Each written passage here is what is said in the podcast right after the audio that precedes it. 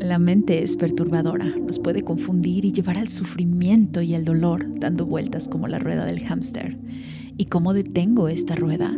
Dharma Rosa, un podcast para que tomes acción. Hay muchos expertos en TikTok, en Instagram y por todos lados que nos han llevado a identificar el problema, pero es momento de salir de tu karma para construir tu Dharma.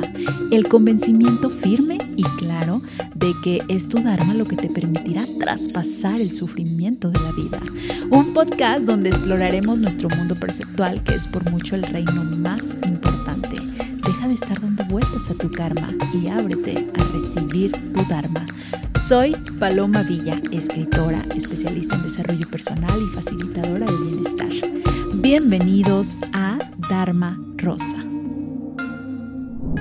Bienvenidos a un episodio más. Eh, hoy tenemos un invitado que cuando llegó su libro a mis manos, me hizo mucha referencia sobre las necesidades que todos tenemos, pero en específico de una pregunta que me han hecho muchas personas en la vida del día a día, en algunas este, colaboraciones que he hecho, en conferencias que he dado, siempre me preguntan, ¿de qué se trata la vida, Paloma? Y justamente llega este libro de Hugo Cuesta, que es el autor, y dije, wow, hasta que alguien pone este título, porque es una pregunta que estoy segura que tú, como muchas otras personas que nos van a escuchar, te la has hecho.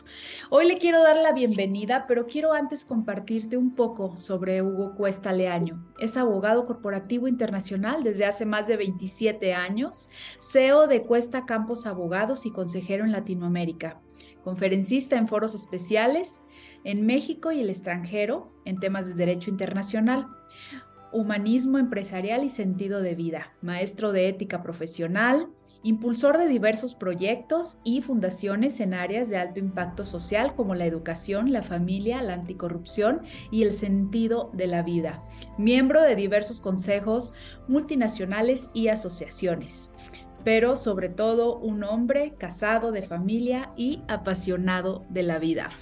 Hugo, es un libro que realmente trae pues preguntas y a tus respuestas, ¿no? Pero de dónde cualquiera diría que, que, tendría que ver esta pregunta que es tan profunda y que aparte les quiero aclarar que el prólogo es también de una mujer que admiro muchísimo, de Marian Rojas Estape, que yo creo que todos la conocemos por buscar a las personas vitamina. ¿Y de dónde nace esta necesidad de hacer este libro y esa pregunta, ¿en qué momento te inspira? Paloma, primero que nada te agradezco mucho la invitación, te agradezco el espacio y, estoy seguro que vamos a compartir algunas ideas que promuevan la reflexión y que tal vez hagan sentir incómodos a algunos de tus escuchas porque precisamente de eso se trata, de abordar preguntas incómodas como esta. Y para contestar tu primera pregunta, esto surge pues, de un cuestionamiento personal, así como tú has dicho que en algunas conferencias te han abordado para hacerte esta pregunta. Pues esta pregunta yo fui el primero que me la hice y dije, a mí me encantaría que existiera un libro que te llevara un poco de la mano a explorar pues esas partes íntimas de tu corazón en donde están pues tus ilusiones, tus proyectos, tus miedos, eh, tus talentos y tus pasiones para partir de ahí eh, y de la realidad que todos tenemos elaborar un proyecto de vida que dé respuesta a ese para qué estoy aquí, que dé respuesta a esa necesidad que todas las personas y todo todos los hombres de la historia se han hecho. No, estamos descubriendo nada del hilo, negro. Pero es una pregunta que todos llevamos en el corazón y que en algún momento de la vida y con ciertas circunstancias, pues hay que atreverse a abordarla aunque nos dé escalofríos en la espalda. Sí, totalmente. Y bueno, me gustaría eh, comenzar que nos digas cuál es la propuesta en general, de qué se trata la vida, porque pues a lo mejor para Hugo es una cosa, para mí es otra, pero así en, en contexto, ¿no? En, ¿Cuál dirías que, cuál ha sido esa fórmula, esas preguntas que te has hecho para decir, este es el verdadero sentido de la vida, porque al final todos estamos buscando esto? Sí, yo, yo diría, eh, si vamos al subtítulo de, de la, del de este libro, dice, encuentra tus respuestas. Y yo le, pedí encarecidamente a la editorial pusiera tus respuestas con mayúscula. porque yo no pretendo darle la solución a ninguna persona. A mí me parece que eso sería más propio de un charlatán. Yo te voy a decir de qué se trata tu vida. Pues no, con dificultad estoy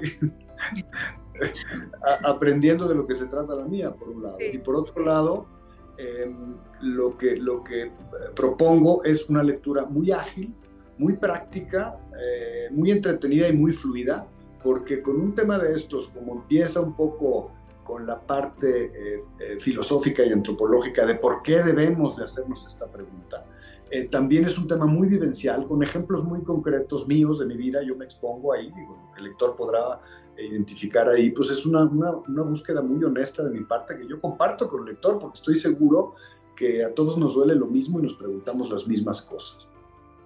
Sí, el, hablas del sentido de la vida y de nuestra misión. ¿Cómo se puede llegar a entender este sentido de la vida? Fíjate que si tú le preguntas a alguien cuál es su misión, pues se va a paralizar si me preguntaras ahorita cuál es mi visión, pues digo, ya, ya estoy más o menos preparado para contestarte, pero, pero generaré una, una, una parálisis. Yo lo que pretendo es hacer mucho más fácil esa búsqueda y entender que la misión no se trata de un meteorito de 300 kilos que te va a caer en la cabeza. Es, es algo que podemos ir desmenuzando en tareas menores, entender que tenemos en primer lugar, somos mente, cuerpo y espíritu, y cualquier respuesta que tengamos que dar como persona tiene que abordar estas tres dimensiones de la persona. Y tiene que abordar también seis áreas muy concretas, que es en las que nos dividimos todos. La personal, la familiar, la espiritual, la social, la profesional y la económica. Entonces, si tú divides tu misión en cada una de estas seis áreas, empieza a dejar de ser tan intimidante como podría parecer esa pregunta, Y eso eh, en muchas sesiones, conferencias y, artículos que he escrito, me he dado cuenta que le quitas un poquito el miedo. Le quitas un poquito el miedo a decirle a la persona, todos tenemos una misión, todos estamos aquí para algo, si somos criaturas, pues hay un creador que nos hizo con un objetivo concreto y, y, la vida se trata de descubrir cuál es ese objetivo, cuál es ese propósito, cuál es ese sentido. Pero nadie lo puede hacer más que nosotros mismos, Pablo. Sí, propones que hagamos un proyecto de vida a nuestra medida. A lo mejor, más bien yo creo que todos queremos tener esa misión, ese proyecto de vida, pero por encajar, por estar más atendiendo las necesidades del de enfrente, a veces nos olvidamos de nosotros mismos, ¿no? Y es solamente volteando a ver nuestras necesidades es que puede ser a nuestra medida. ¿Qué haría Hugo o qué hace Hugo para no olvidarse de escuchar las necesidades de su alma? Primero hay que entender que el proyecto personal es tuyo y solo tuyo. El proyecto del otro es del otro. Y que si bien hay, hay ejemplos y hay parámetros y hay criterios y hay modelos de vida, hombre, pues hay que tropicalizarlos, porque hay cosas que le sirven al otro que te pueden servir a ti y muchas otras no. Cada quien tenemos una personalidad, un temperamento, unas circunstancias, una realidad diferente. Entonces, lo que yo propongo es que nos atrevamos a tejer esa misión a partir de tres elementos muy concretos, Paloma. Nuestros talentos, que es aquello para lo que somos buenos. Nuestras pasiones, que es aquello para lo que nos, que nos gusta hacer, que nos gusta mucho hacer. Y darle un sentido trascendente para que vaya más allá de nuestros intereses personales y nuestro egoísmo. Atrás de estas tres cosas se encuentra la misión y la misión nos aporta una cosa muy concreta, nos da plenitud. Y una de las consecuencias de la plenitud es la felicidad. O sea, la felicidad es una consecuencia, por eso luego vamos buscando la felicidad y por eso se nos escabulle y no la encontramos. Lo que tenemos que encontrar es la plenitud primero la misión y partir de las cosas que nos gusta hacer y para las que somos buenos. Yo lo trato de simplificar muchísimo. Yo espero que cuando lo leas estés de acuerdo conmigo, Paloma.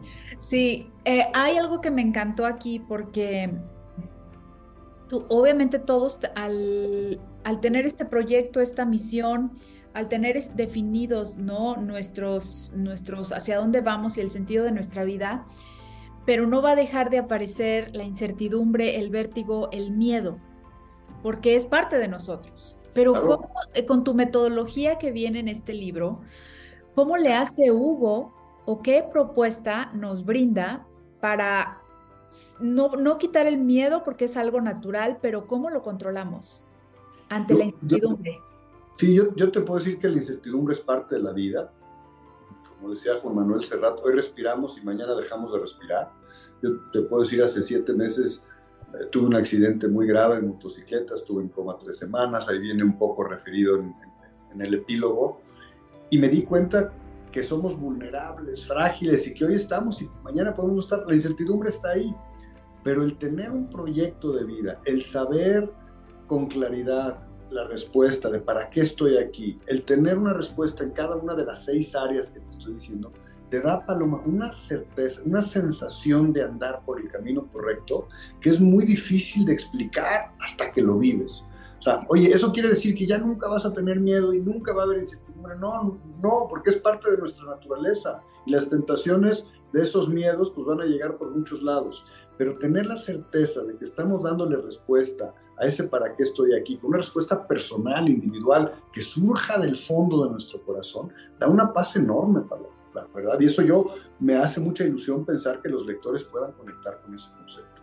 Sí, y, me encanta esta parte donde dice, empezando a dibujar el mapa. Eh, yo siempre he creído que es necesario siempre trazar un mapa, ¿no? Para poder saber hacia dónde vamos y de dónde venimos. ¿Cuál es tu propuesta para empezando a, trazar este mapa, a dibujar el mapa? Fíjate, yo hago una analogía en, el libro y en varias sesiones que doy. Ese mapa es el GPS, es un GPS y yo eh, exhorto o, molesto al, auditorio diciéndole, oye, ¿alguna vez has intentado iniciar un viaje de Uber o de Didi o de Rappi sin poner el destino? No, pues no, pues no, pues o sea, si tú estás diciendo que quieres un mapa, un mapa es para llegar a algún lado y como decía Franklin Covey, hay que empezar con el fin en mente. Si no sabes a dónde vas, si no sabes cuál es el destino, si no sabes cuál es la persona en la que te quieres convertir en los próximos 5 o 10 años, pues ningún mapa te va a servir, ningún GPS te va a servir, porque primero tenemos que saber hacia dónde vamos, Y ya teniendo el destino claro, pues habrá muchas rutas para llegar, a lo mejor el periférico está saturado y que habrá un viaducto, tal. Entonces, eh, ahí ya entra el mapa, ahí ya entra el GPS, pero sería una, una, una, segunda etapa. En primer lugar, hay que tener definido hacia dónde vamos. Y yo creo que una aspiración pues de, todos los que somos creyentes es aspirar a la vida eterna, ¿no?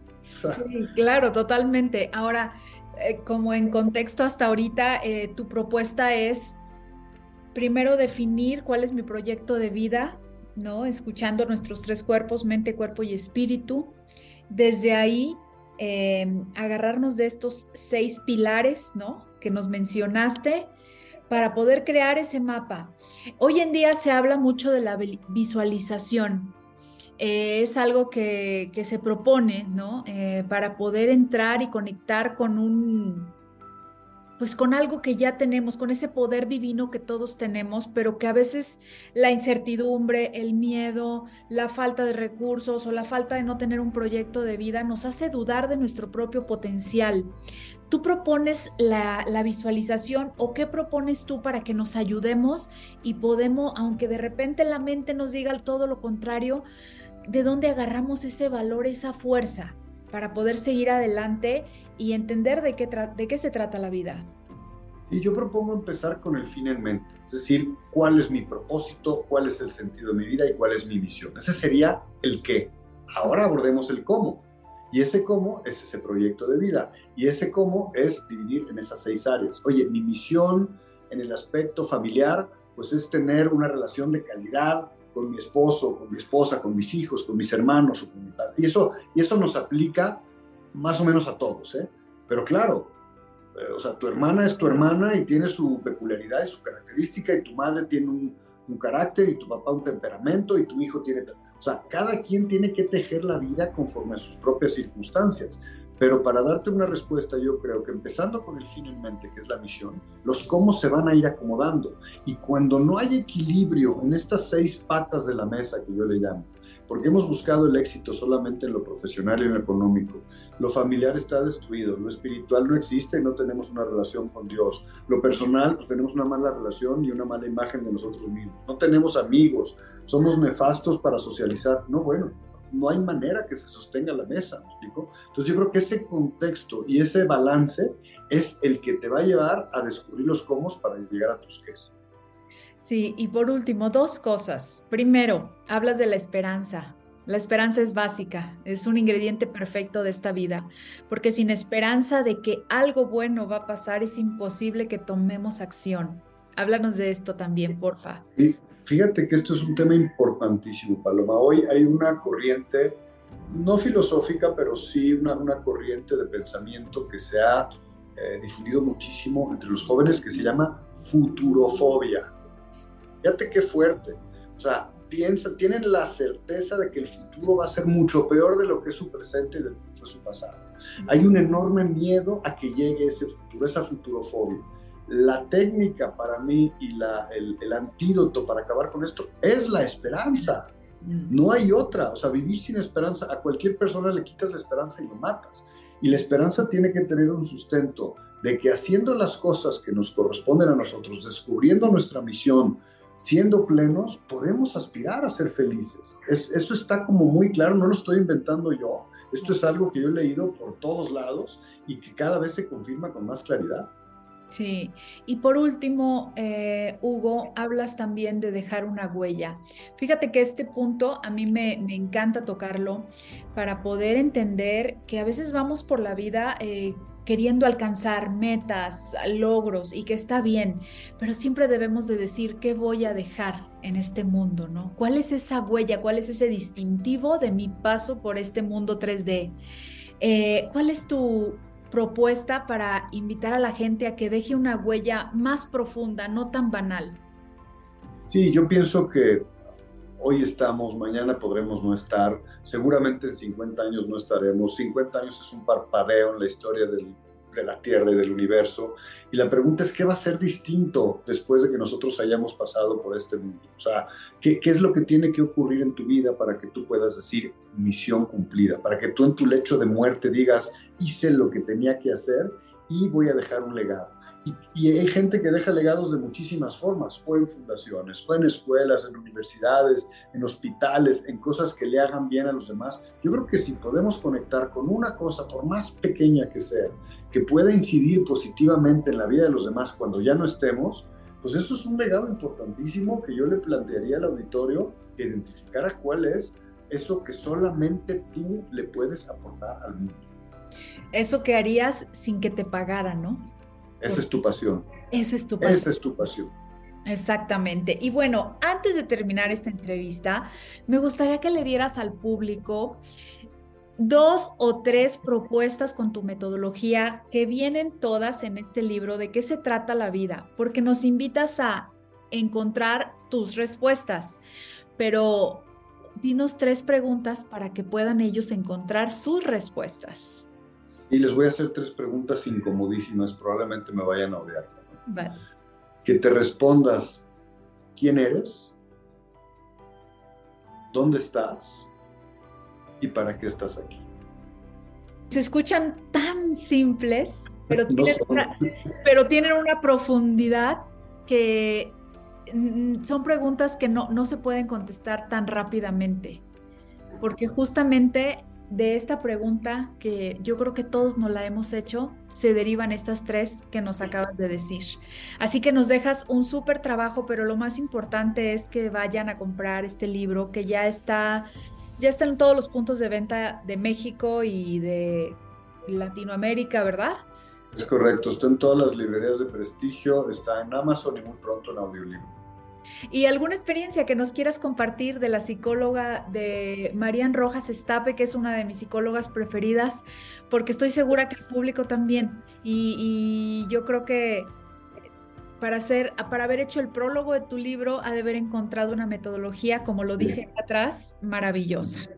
Sí. No, con Marian nos une una amistad desde hace años, es una persona que yo respeto y admiro muchísimo. Es la autora más vendida de España en libros de no ficción, con eso te digo todo. Y el, el, el, tema que compartimos con Marian es esa pasión por ayudar a las personas que encuentran el sentido de su vida, porque es la única forma de ser felices.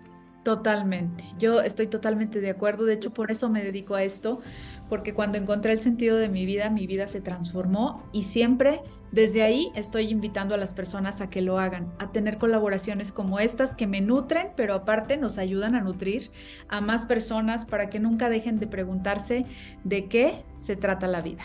Hugo, un honor eh, tenerte aquí. Muchísimas gracias por esta participación y pues nos vemos la próxima. Por supuesto, Paloma, te agradezco mucho el espacio y te mando un abrazo. Muchísimas gracias y gracias también a todos ustedes.